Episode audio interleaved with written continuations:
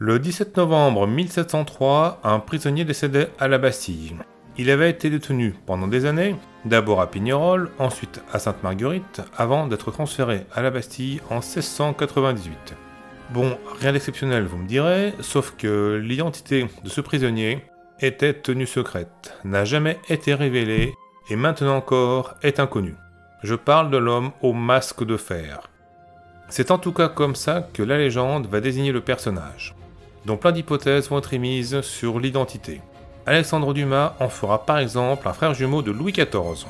Bien mystérieux tout ça, sauf que, bon, déjà le prisonnier ne portait pas un masque de fer, mais un masque de velours noir, qu'il enlevait de temps en temps. Parce qu'un masque de fer porté en permanence aurait fini par provoquer des infections mortelles. Mais voilà, un simple masque de velours, c'est tout de suite moins romanesque et moins mystérieux. Et toutes les hypothèses qui ont été émises sur l'identité du prisonnier, elles sont aussi nombreuses que spectaculaires, mais pas toujours basées sur grand chose.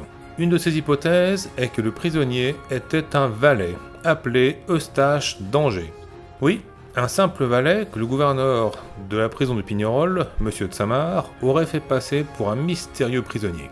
Quelqu'un d'un rang potentiellement très élevé pour se donner de l'importance. Tout simplement. Alors, ça n'est qu'une hypothèse, pas confirmée, mais elle a le mérite d'expliquer pourquoi cet homme, masqué, dont l'identité était gardée secrète, était en même temps traité avec beaucoup d'égards, bien visibles, comme si M. de Samar tenait à ce qu'on sache bien qu'il avait un prisonnier important.